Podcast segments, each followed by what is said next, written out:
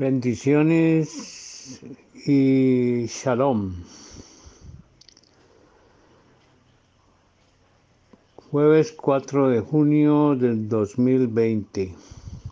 Continuamos con la cápsula para la para Cha Bejadosha con los escritos del Bris Hadacha en la parte Juan 5.1.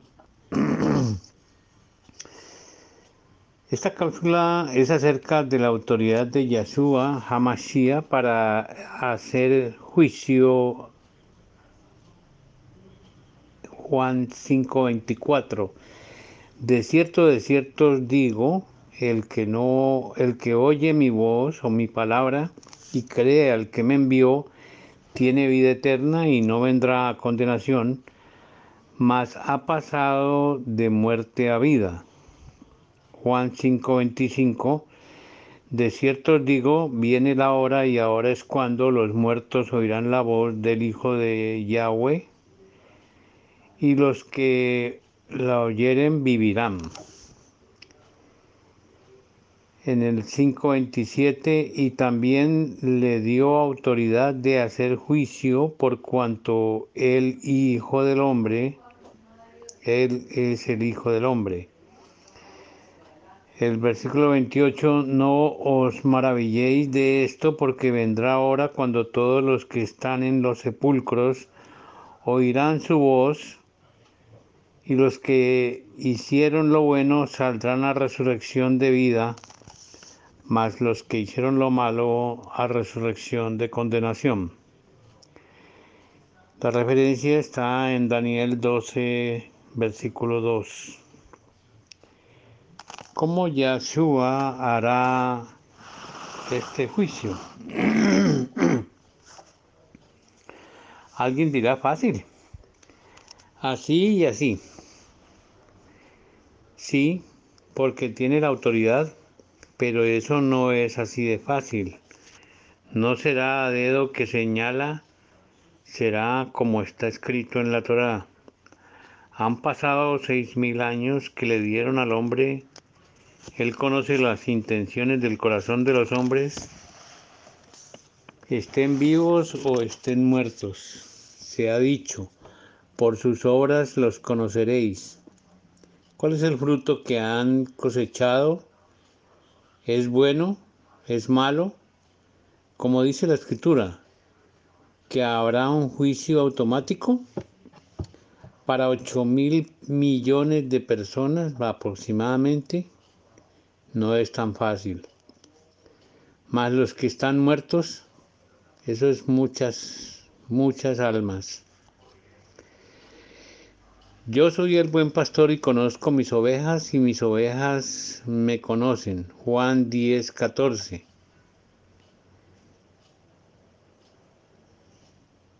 El que cree en mí no cree en mí, sino en el que me envió. Estas dos cosas certifican esa autoridad. El Hijo del Hombre, Yahshua, juzga. ¿Cómo lo hará? Mateo 25, 31. Cuando el Hijo del Hombre venga en su gloria y todos los santos ángeles con él, entonces se sentará en su trono de gloria y serán reunidas delante de él todas las naciones y apartará los unos de los otros como aparta el pastor las ovejas de los cabritos, y pondrá las ovejas a su derecha y los cabritos a su izquierda. Entonces el rey dirá a los de su derecha, Venid benditos de mi Padre, heredad del reino preparado para vosotros desde la fundación del mundo. Porque tuve hambre y me disteis de comer, tuve sed y me disteis de beber Fui forastero y me recogisteis. Estuve desnudo y me cubristeis. Enfermo y me visitasteis. En la cárcel y vinisteis a mí. Entonces los justos responderán diciendo, hago un resumen. Señor, ¿cuándo hicimos todo eso? Y respondiendo el rey dirá, de cierto digo que en cuanto lo hicisteis a uno de estos mis hermanos más pequeños, a mí me lo hicisteis. Entonces dirá a los de la izquierda, apartados de mí, malditos, al fuego eterno preparado para el diablo y sus ángeles, porque no lo hicieron como los justos. E irán estos al castigo eterno y los justos a la vida eterna. Por esta razón es que nadie tiene la potestad ni la autoridad para juzgar a nadie. Algo que se nos olvida, nadie tiene esa autoridad ni ese derecho. En otro escenario, cuando llegue la hora del castigo, solo será para los que Yahshua juzgó y serán los inicuos llenos de maldad, que no lo reconocieron ni al Padre ni a Él y llevan la marca de la bestia. Veamos cómo, cómo lo hará. Apocalipsis 5.1 Vi en la mano derecha del que estaba sentado un libro, o sea, un rollo, escrito por dentro y por fuera y, y sellado con siete sellos. Y solo uno fue hallado digno de abrir los sellos. El cordero que fue inmolado que tiene siete cuernos, siete ojos, los cuales son los siete espíritus de Yahweh. Y vino y tomó el rollo de la mano del que estaba sentado en el trono. ¿Qué es este rollo y sus sellos? Así como en un juicio humano el juez escucha los cargos y evalúa un juicio, luego dicta sentencia que solo tiene dos vías, o es libertado y salvado y llevado a vida eterna, o segundo, es condenado a muerte eterna. Es en el caso celestial. E inmediatamente después emite la sentencia que debe leerse y ser ejecutada. El rollo con el sello que es la firma del juez son las sentencias y son siete. Yahshua entonces abre los sellos para ser ejecutados. A manera de ejemplo veremos solo el primer sello porque no nos alcanza el espacio ni el tiempo. Y Juan es el testigo que dice, Apocalipsis 6, 1. Vi cuando el Cordero abrió el primer sello y oí a uno de los cuatro seres vivientes decir con voz de trueno, ven y mira. En el 6.2, y miré y he aquí un caballo blanco, y el que lo montaba tenía un arco y le fue dada una corona y salió venciendo y para vencer.